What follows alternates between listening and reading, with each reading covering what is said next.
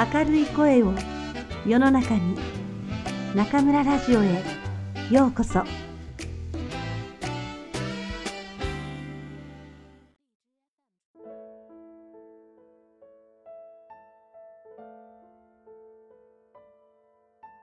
おいしいおにぎりが作れるならば松浦弥太郎身だしなみと笑顔。メラビアンの法則は随分昔に竹村健一さんの著書から読んで学んだ。一時期竹村健一さんに深く傾倒し、著書のほとんどを読破した。どうしてもご本人に会いたくて、ついには出かけていったこともあった。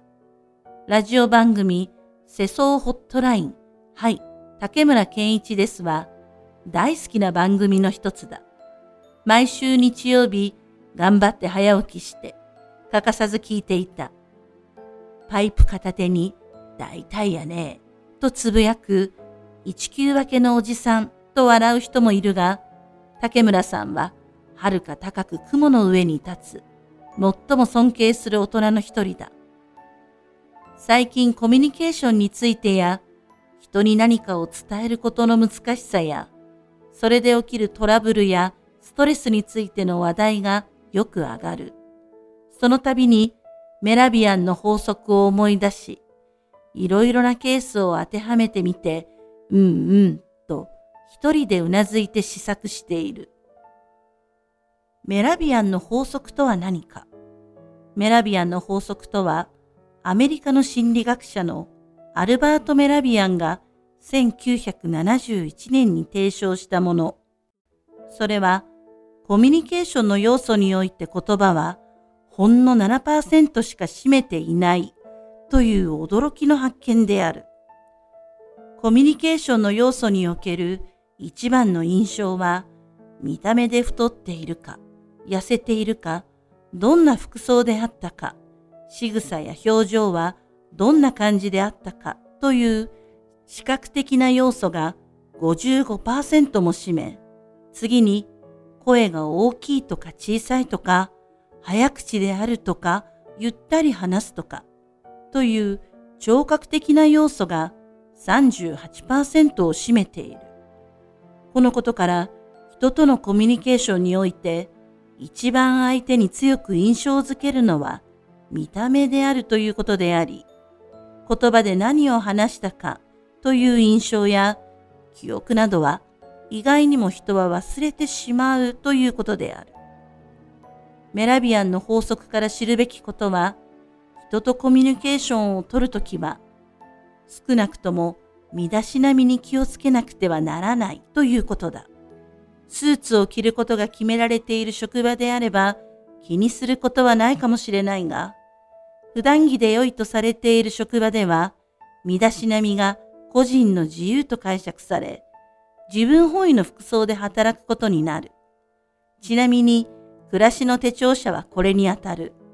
であるからして、その時々の普段着が、実は相手に強く印象を与えている要素の一つであると知っておきたい。どんな人柄で、どんなことを話していたかということよりも、例えば、いつもジーパンの人ねの一言で人の印象なんて片付けられている。人は相手と話をする前に相手を判断しているということだ。よって服装が自由であることの難しさを私たちは学びたい。自分にとって良くても相手にとっては良くないと思われることが大いにあり得るからだ。とは言うものの、メラビアンの法則がコミュニケーションにおいて絶対とは思わない。しかし、自分自身の経験に置き換えてみると、いくつか納得できる節があるから、コミュニケーションにおいてマイナス要素を減らす心がけとして、一つのヒントとして知っておいてもいいだろう。加えて、メラビアンの法則は、あくまでも相手に与える印象の比率であって、相手の理解や同意の強さの比率ではないことにも注意したい。清潔な身だしなみに加え、